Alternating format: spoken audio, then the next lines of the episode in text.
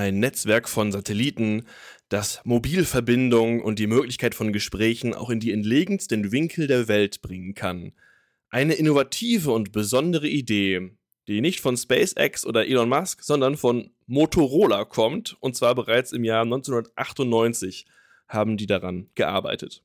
Motorola kennt man heute eigentlich noch als die Firma mit dem Club-Handy. Tatsächlich waren sie aber als Organisation für wesentlich mehr Innovationen und Umbrüche verantwortlich. Von der Kommunikationsanlage auf Apollo 11 im Jahr 1969 über das erste kommerzielle Mobiltelefon 1983 zum Marktführer für Handys in der Mitte der 90er und schließlich zum ersten WLAN-Router im Jahr 2002 waren sie immer innovativ und immer vorne mit dabei. Und dennoch kann man jetzt rückblickend sagen, also ab der Mitte der 2000er war das nun anscheinend zu viel Innovation und zu viel Veränderung.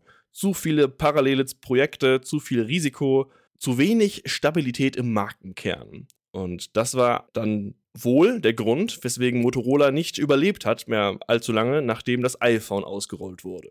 So wenigstens lautet die übliche Story in dem jeweiligen Wirtschaftsmagazin, das man dazu lesen kann. Und ausgehend davon fragen wir uns heute, wie stellt man eine Organisation eigentlich nun richtig auf zwischen Stabilität und Veränderung, zwischen was Neues entwickeln und am Alten festhalten? Das ist das Thema heute für der ganz formale Wahnsinn, wie üblich mit mir, Andreas Hermwille und Stefan Kühl. Hallo, Herr Kühl. Hallo, Herr Hermwille. Im Nachhinein zu sagen, eine Organisation war zu träge oder eine Organisation hat sich zu stark verändert vom Markenkern weg, das ist ja immer sehr einfach. Kennt die Organisationssoziologie Tricks dass man das bereits währenddessen erkennen kann. Dass man weiß, jetzt gerade, jetzt, das ist jetzt gerade zu viel Veränderung.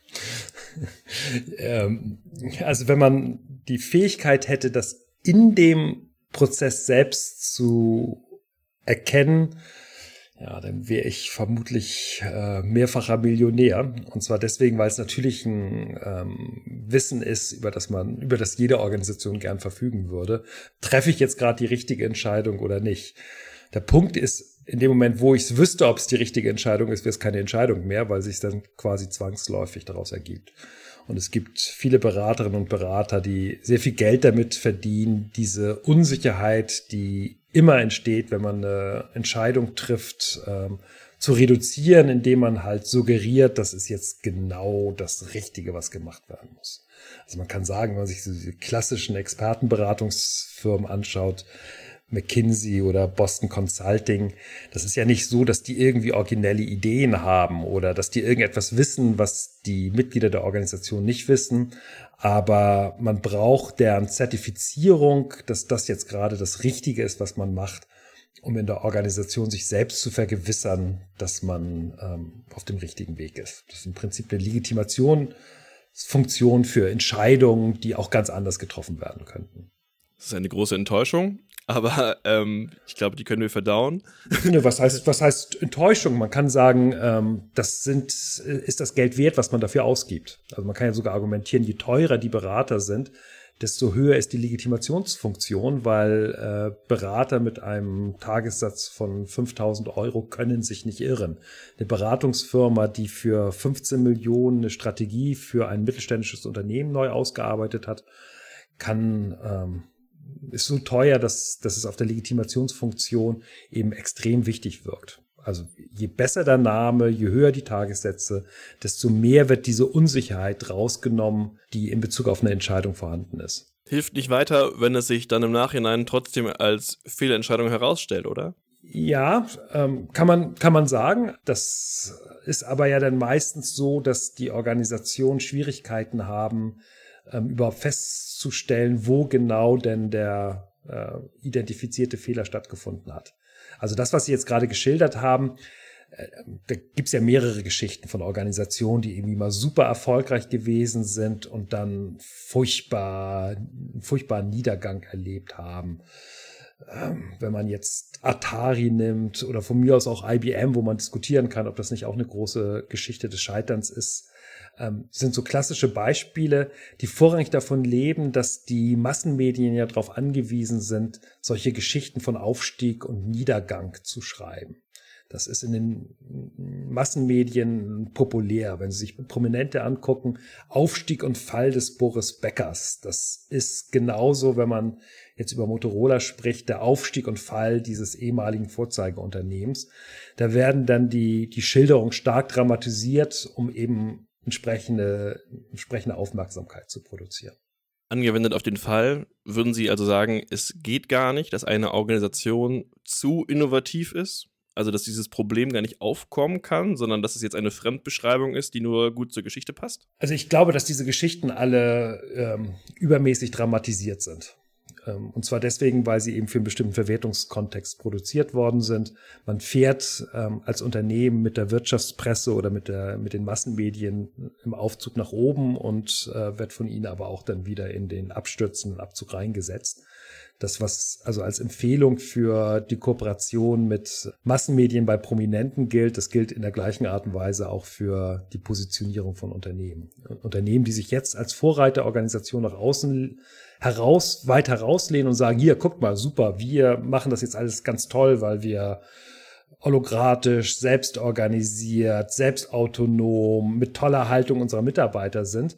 Sobald sie eben ganz hoch äh, in den Massenmedien als Vorzeigeorganisation erscheinen, kann man ganz sicher sein, dass es eine gewisse Sensibilität für das Scheitern gibt, was denn dazu führt, dass auch diese Scheitergeschichten dann irgendwann mit hoher Leidenschaft ausgekostet werden. Organisationen, die nicht diese öffentliche Aufmerksamkeit haben, können auch ziemlich sicher davon ausgehen, dass sich für das Scheitern von diesen Organisationen sich niemand interessiert. Also von daher ist es sicherlich erstmal eine, eine Beobachterperspektive, die da ist, die zu einer gewissen Form von Dramatisierung führt. Jetzt aber zur Frage. Genau, das war jetzt ein guter mediensoziologischer Ausflug. Wir kommen jetzt gerne zurück zu, geht das, dass man sich zu stark verändert? Man kann jedenfalls sagen, dass ähm, Organisationen, die versuchen permanent alles zu ändern, irgendwann an auf Schwierigkeiten stoßen. Und zwar deswegen, weil sie ja gar nicht mehr die Effekte ihrer Veränderung beobachten können.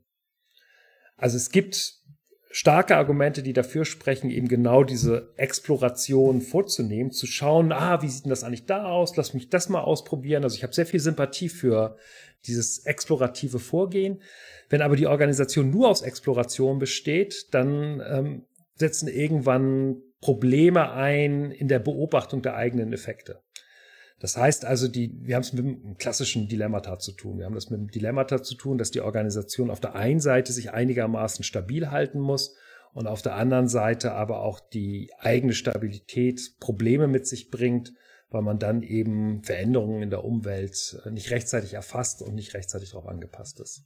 Wie geht man oder wie geht eine Organisation normalerweise mit diesem Dilemma um? Meine äh, intuitiv würde ich sagen, man macht es erstmal per Arbeitsteilung, oder? Es gibt einen Teil der Organisation, der verhält sich stabil, der ist in der Regel fürs wertschöpfende Geschäft zuständig, die stellen ein Produkt her, die haben den einen Service und andere Teile der Organisation prüfen, will überhaupt irgendwer kaufen, was wir hier herstellen.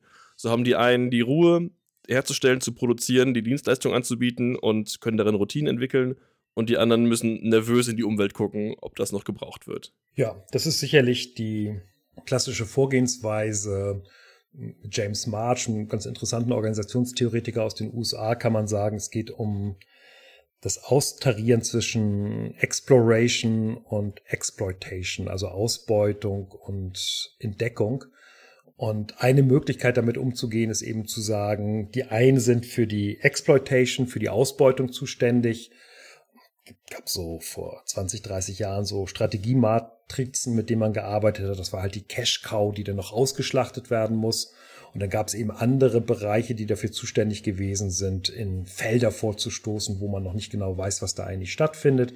Und die Strategieempfehlung war dann eine gesunde Mischung zwischen Exploration und Exploitation hinzubekommen, damit eben immer genug Geld ist aus der Cash Cow, die man gerade ähm, schlachtet und auf der anderen Seite eben auch für die Zukunft mal gut aufgestellt ist, ähm, dass man eben in neuen Geschäftsfeldern schaut, ob man da Erfolg hat oder nicht. Klingt doch erstmal nach einer fantastischen Aufteilung, die funktionieren kann, soll, müsste. Ja, klar. Wie bei jedem Dilemmata ist halt die Frage, wie geht man damit um? Eine Möglichkeit besteht eben darin, ist durch unterschiedliche Abteilungen bearbeiten zu lassen. Die einen machen halt eher die eine Seite und die anderen machen eher die andere Seite. Oder ähm, man kann es auch in der Zeitdimension machen. Also man kann sagen, ich möchte jetzt für die nächsten drei, vier Jahre erstmal dafür sorgen, möglichst viel Geld mit einem Produkt zu verdienen. Und dann ähm, gehe ich äh, in die Exploration rein. Oder umgekehrt. Also wenn man sich so ein klassisches Startup anschaut, die verbrennen ja erstmal zwei, drei, vier, fünf Jahre Geld. Da wird überhaupt nicht drauf gesetzt, irgendwie aus Produkten ähm, dann auch Gewinne zu generieren, sondern man möchte erstmal einen Markt schaffen, erstmal gucken, dass man ein innovatives Produkt hat. Und Exploitation soll dann halt irgendwie drei, vier, fünf, sechs, sieben, acht Jahre später stattfinden.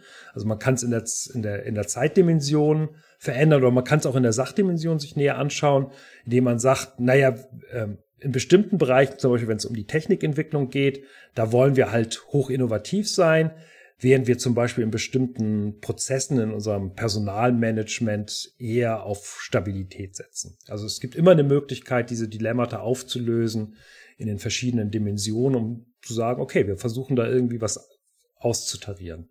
Und die Auflösung in zwei unterschiedliche Organisationseinheiten ist sicherlich eine der populären Varianten, die auch irgendwie so ein Praktiker ziemlich nahe liegt. Es fühlt sich für mich jetzt an dieser Stelle nicht wie ein Dilemma an, tatsächlich. Ich weiß noch nicht, was, was der Nachteil ist, wenn man beide Sachen parallel lösen kann. Nee, das entsteht immer dann, wenn diese beiden Bereiche aufeinanderstoßen oder wenn man Entscheidungen treffen muss, wo man eigentlich einen Schwerpunkt legt.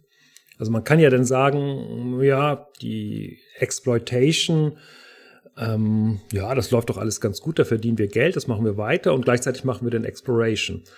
Es kann aber dann sehr gut sein, dass die Leute, die Exploitation machen, also die gerade hier die Cash-Cow schlachten, dass die sagen, naja, wer sagt denn, dass wir jetzt irgendwie in zwei, drei Jahren damit kein Geld mehr verdienen? Das heißt, die sagen, ja, weswegen soll ich diese Geldverschwinder Schwender in unserem Innovation Hub finanzieren?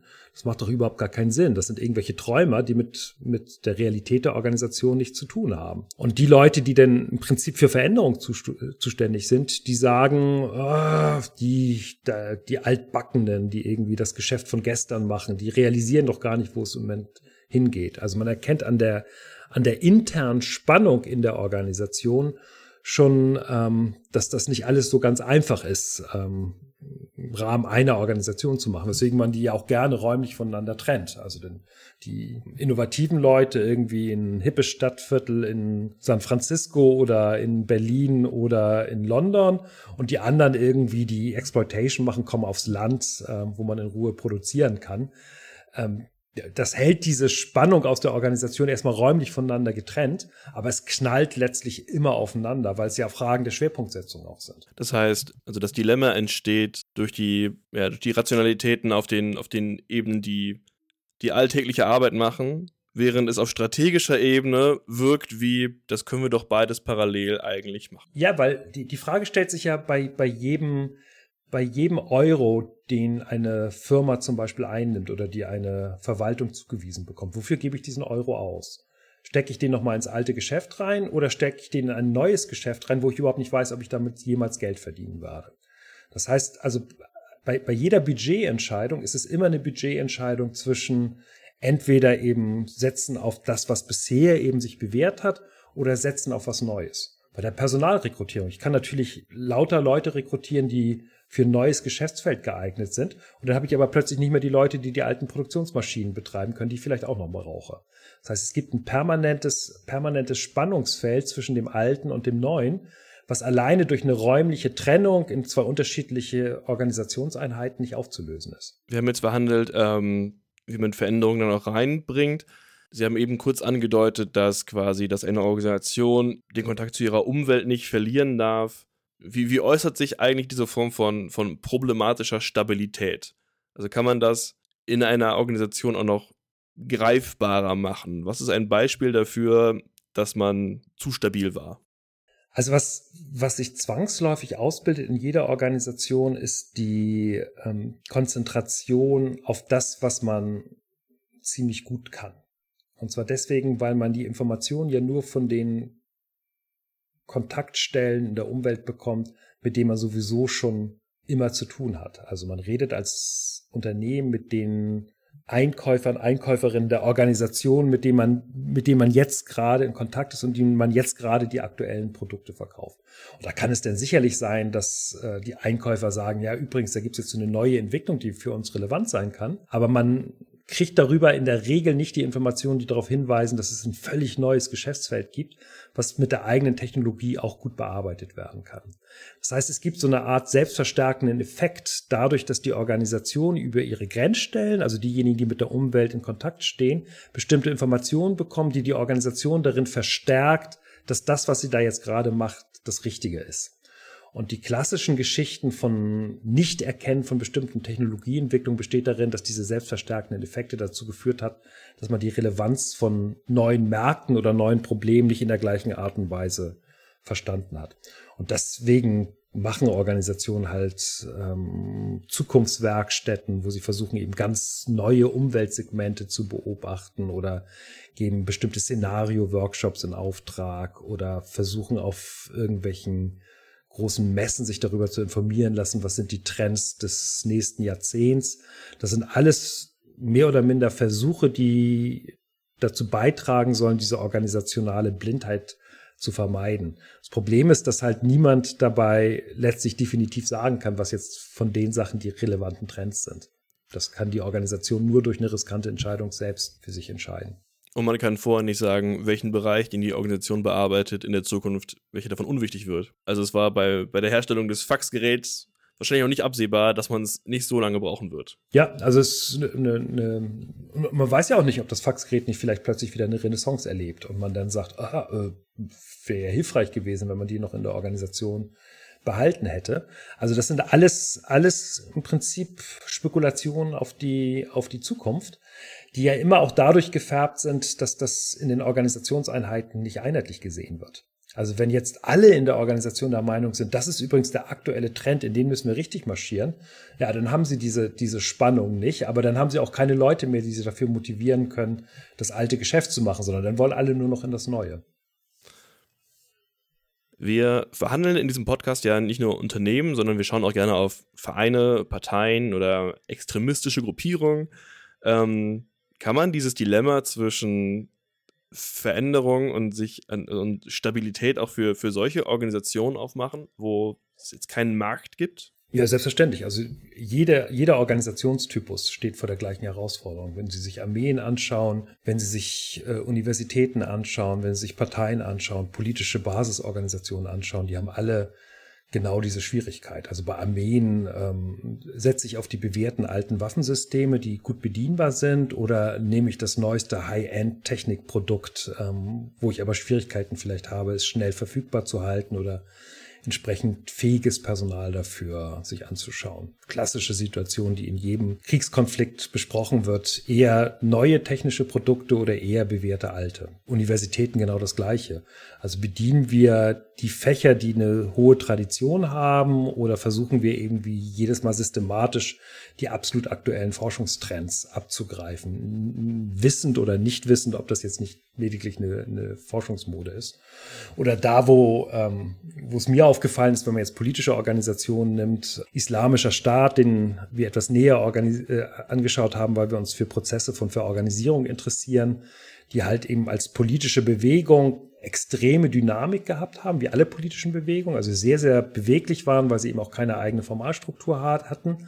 Und dann aber in dem Moment, wo sie extrem erfolgreich gewesen sind in Syrien und im Irak, dann plötzlich gezwungen gewesen sind, Organisationen auszudifferenzieren mit eigenen Regeln, denn auch ein eigener Staat entstanden ist und plötzlich Not, also so eine Art zwangsweise Stabilisierung entstanden ist, der aber dann für die Leute, die eher an den dschihadistischen Islamismus als Bewegung geglaubt haben, frustrierend gewesen, weil sie plötzlich in der Bürokratie unterwegs gewesen sind. Also dieses Spannungsfeld zwischen Veränderung und Stabilität ist in jeder Organisation permanent vorhanden. Es gibt ja ein paar Beispiele, an die man so klassischerweise denkt, von Organisationen, die zu stabil sind. Ähm, das sind dann Verwaltung, staatliche Unternehmen oder auch, auch gerne beschwert man sich über öffentlich-rechtliche Sender. Ich würde, also ich behaupte jetzt mal, für diese trifft dieses Dilemma doch nicht zu. Denn es gibt doch keinen Grund für diese Arten von Organisationen, sich zu verändern, oder? Für diese Organisationen, die haben doch keinen Nachteil, wenn sie sich nur auf Stabilität konzentrieren. Also man muss das sicherlich differenzieren, um was für einen Organisationstypus es sich handelt. Und klar, natürlich spielt die Finanzierungsform eine ganz wichtige Rolle. wir denken fälschlicherweise bei Organisationen immer an die Finanzierung über Verkauf von Produkten oder Dienstleistungen.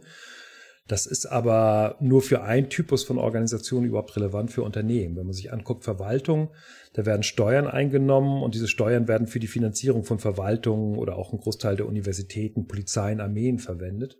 Oder wenn man Parteien oder ähm, politische Organisationen sich anschaut, Vereine, dann finanzieren die sich über Mitgliedsbeiträge oder über Spenden. Das heißt also, wir haben eine Vielfalt von Finanzierungsformen. Und jetzt könnte man sagen, Ihre These läuft darauf hinaus zu sagen, der Veränderungsdruck, der besteht bei den Organisationen, die ihre Produkte verkaufen müssen. Ja, oder Mitglieder nicht, brauchen. Also Mitglieder ist ja, ja auch. Oder, genau, ja, ja, kann man auch, kann man auch noch sagen, also sich dann halt über Spenden finanzieren.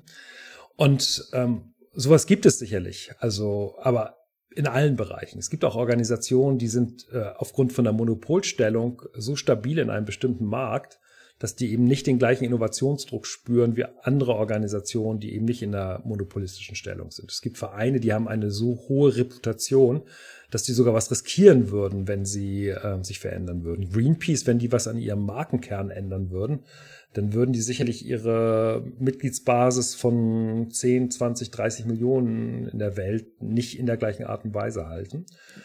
Und bei Verwaltung kann man sicherlich auch argumentieren, dass Verwaltung auch zu einem erheblichen Teil davon äh, leben, dass sie eine bestimmte Form von Berechenbarkeit haben. Das würde ich aber nicht ähm, per se als negativ äh, betrachten. Weil wenn man das als, als Pathologie einer Organisation bezeichnet, würde man sich ja in diesem Dilemmata zwischen Stabilität und Wandel schon auf die Seite des Wandels treiben. Man kann sagen, vielleicht ist das ja auch eine Überlebensbedingung von erfolgreichen Organisationen, dass sie eben ihren Wandel lediglich sehr, sehr punktuell in der Organisation nur gehalten haben, aber ansonsten eben ein hohes Maß an Berechenbarkeit zum Beispiel für ihre Umwelt nach außen signalisiert haben. Also ich bin da nicht jemand, der hm, aus meiner Sicht naiver Form sagt, die Unternehmen, das sind quasi die dynamischen Spieler äh, äh, in unserer Gesellschaft und alle anderen, weil sie eben ihre Leistung nicht verkaufen müssen, sind irgendwie diejenigen, die in die die erstarren. Ähm, das dafür kenne ich zu viele ähm, Unternehmen wo ich sagen würde, dass die schon auch eine enorme Behebigkeit haben, auch mit guten Gründen eine enorme Behebigkeit haben. Und dazu kenne ich zu viele öffentliche Einrichtungen, die aufgrund von Veränderungen in ihrer Umwelt faktisch äh, permanent dabei sind, sich immer wieder neu zu, neu zu erfinden oder zu verändern. Also man kann sowohl also erfolgreich behäbig sein, als auch nicht erfolgreich wandelnd. Ja, das ist, glaube ich, eine richtige, eine richtige Aussage. Wenn Sie mich jetzt aber wieder fragen, wann kann, wie kann ich sehen, ob es das eine oder das andere ist, dann muss ich sagen, ja, äh, klar, ich, äh, man weiß es hinterher oder man gibt hinterher Beschreibungen, die eine Plausibilität für das eine oder für das andere haben. Aber in dem Moment selbst kann man es äh, unmöglich äh, wissen. Herr Kühl, Sie lassen mich heute unbefriedigt zurück, aber ich glaube, wir haben das als Dilemma, glaube ich, entsprechend dann also in dem Maße der Unzufriedenheit befriedigend verhandelt. Vielen Dank. Ich bedanke mich auch. Mein Name ist Andreas Herrenwille. Ich bedanke mich fürs Zuhören. Tschüss, bis dann.